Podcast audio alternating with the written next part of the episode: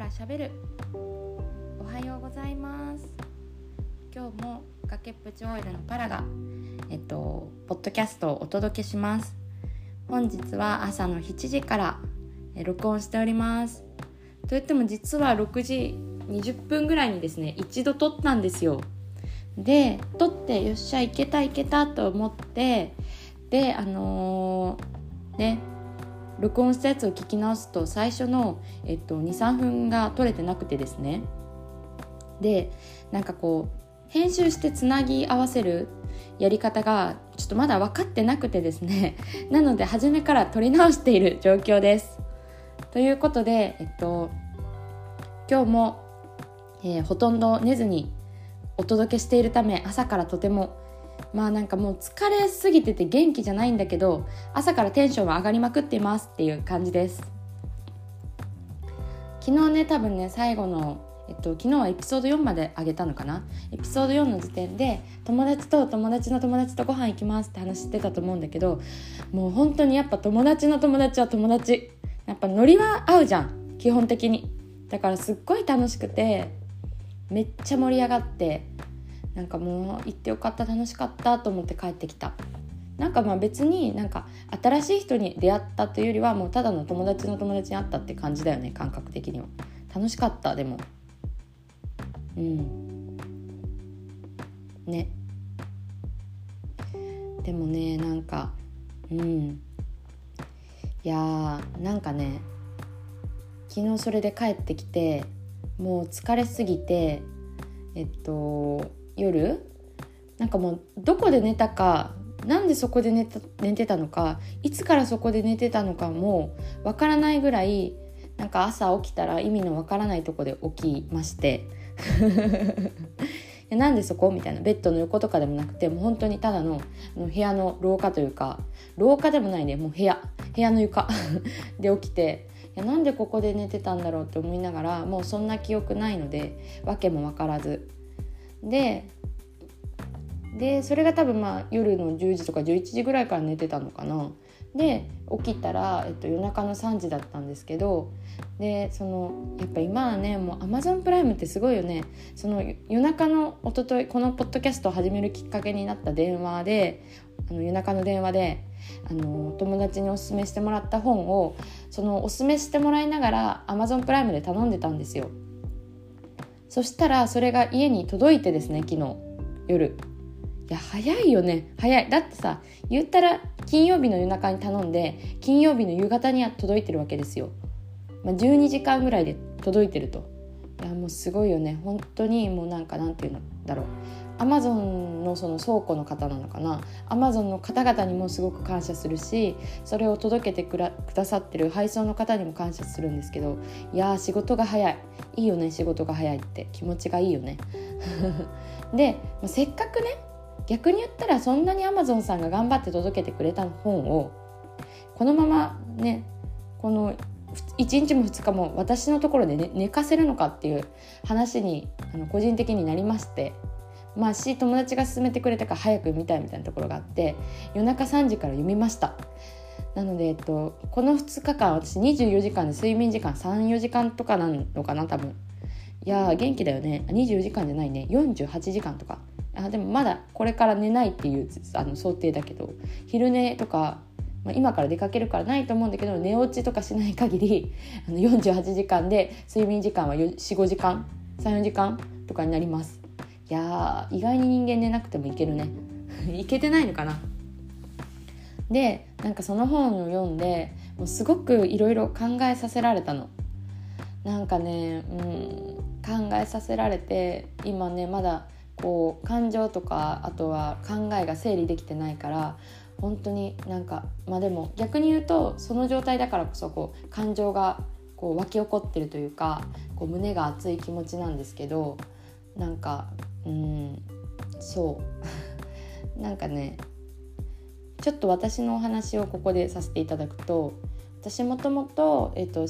大学卒業して新卒で1社目の会社に入社したんですよ。でその会社が本当にちょっと古い体質の会社ででこう私はその会社の社風がすごく合わなかったのであの疑問を抱いたりあとはその1年目の時にやってた職種と2年目の職種は変わったんですけど1年目にやってた時の職種が自分に合ってなさすぎたのとあと労働時間が長すぎて本当にねちょっと体調崩すというか、まあ、精神的にもなんか本当にもう何もしたなしてなくても涙が出てくるみたいなとこまで追い詰められてて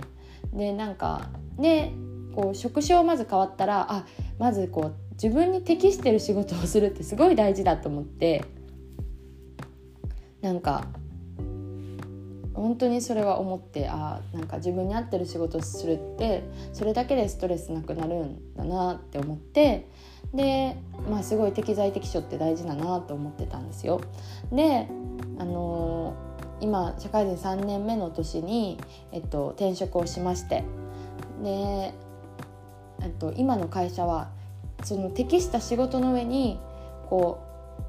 うとても私にとってもいい社風というか私の考え方にとても合ってる社風の会社ですごくもう本当にね働くことに対して違和感とか疑問いやもともと働くことは好きなんでそこは疑問ないんですけど会社に対する違和感とか疑問とか課題感みたいなことが本当に一切感じないこの12ヶ月を過ごしてるんですよ。でまあ、確かに快適だし毎日幸せだしっていう毎日なんですけどいや本当にそれでいいのかなって思い出しちゃって意味わからないですよね。意味わからないと思うんですけどなんか私もともとその前の会社に行った時にすごく違和感とか課題感みたいなこう疑問があったのでこう会社という組織に対する疑問があったのででまあ、組織を変えることはまだまだ無理っていう諦めもあってじゃあもっとこう周りの身近な人からあのその考え方仕事適材適所の場所に行くとかあとはマインドフルネスなあの社会人生活を送るっていうところをなんかこうもっと共有できたらいいよねっていうところでちょっと企業プチ企業みたいなことをあの友人を巻き込んでしてるんですよ。でなんかうんでそれがその活動がこのそれこそ23ヶ月自分にとっての課題感とかあの違和感とかっていうことがなくなりすぎてそもそもこの活動って意味あるのかなとかこの活動の目指してたところは何だっけとかっていう風になってきちゃっていたなと思っていてうんなんかすごく反省じゃないけどうんなんか私の生活それでいいのかなみたいな私の人生それでいいのかなみたいなすごく今感じていることでございます。でなんか感じてるからといってどうすればいいのかまだ答えが出てないんですよ。なん今こうすごく仕事のね業務内容も楽しくて会社も合ってる会社をじゃあその違和感を求めて辞めるのは絶対違うじゃないですか。ま違うくないのかもしれないけど、まあ、やめといた方がいいじゃないですか。私も幸せな人生生きたいし。でだからって言ってなんかどうしたらいいんだろうとか思いながらなんかうんねちょっとどうしようって考えてました。実際なんかそのそっちのこともいっぱいやりたいけどやっぱこう25歳ってねちょくちょく周りの友達とか結婚していくんですよ。仲良かったグループの子とか仲良かった連絡取ってる子も一人こうなんていうの中学の同級生が1人してるとかいうレベルじゃなくて結構そういう仲いいメンバーから1人ぐらい出る1人2人出るぐらい結婚を結構周りがしていてってなると私も、まあ、せっかく女性に生まれたので子供を産んで育てたいみたいなところもあるので結婚も考えないとなとか思い出してなんかうんどうしたらいいかわからないですよね本当に っていう感じですね。まだまだやりたいことはいっぱいあるんですよ。それこそねなんかねすごくあの前職でお世話になった上司の方が素晴らしい方でとっても尊敬してるんですけどその方が社会人になってから大学に行き直してたりしていてでその方はもう管理職になってから大学に行ってたのでその時間の縛りとかがなかったので本当にあの日中の4年生の大学に行ってたんですけど、ちょっと私はさすがにそこは無理だなと思ってるんですけどいや大学院か大学ちょっと行き直したいなみたいなところも正直あってでもやっぱさ値段を調べると高いじゃんもうびっくりした。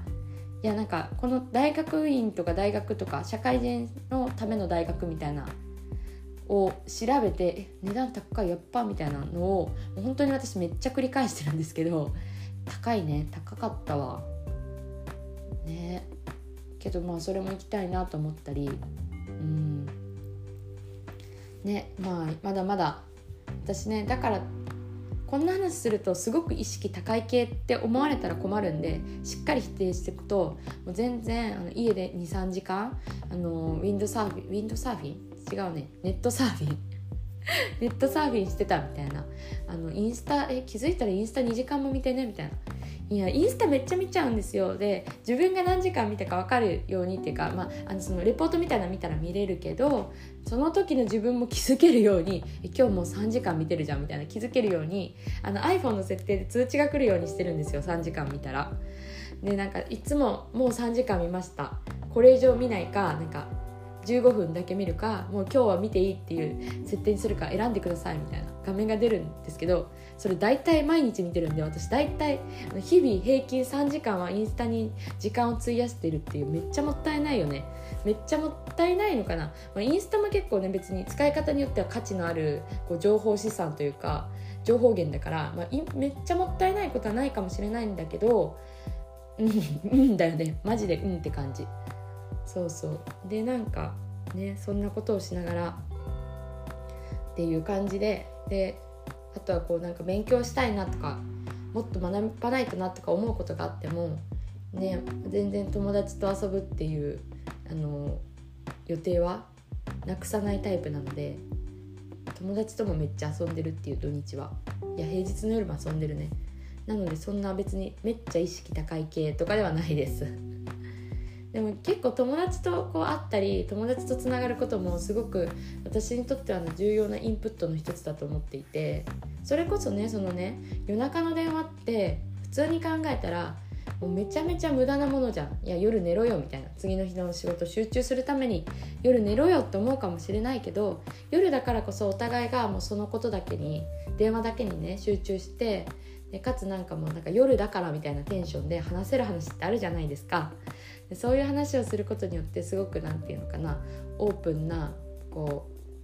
何て言うのかな深い話ができてオープンじゃないよね。あのクローズドだねどっちかというと。なんか深い話ができてそこから学びがあったりするし反対にあのじゃあ平日の昼間平日じゃないね。休日の昼間に友達と遊びに行くこともあのちょっとどこか遠出することもそこの場所に行って感じたこととかその友達と会って喋ったことによって感じることがあるのですごく意味のあるものかなとは思っております。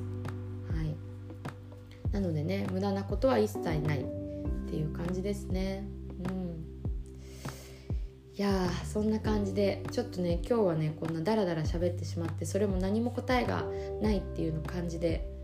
申し訳ないんですけど本当にねこの感情をもうちょっと整理できたらまたそれをね発信させていただければと思っております。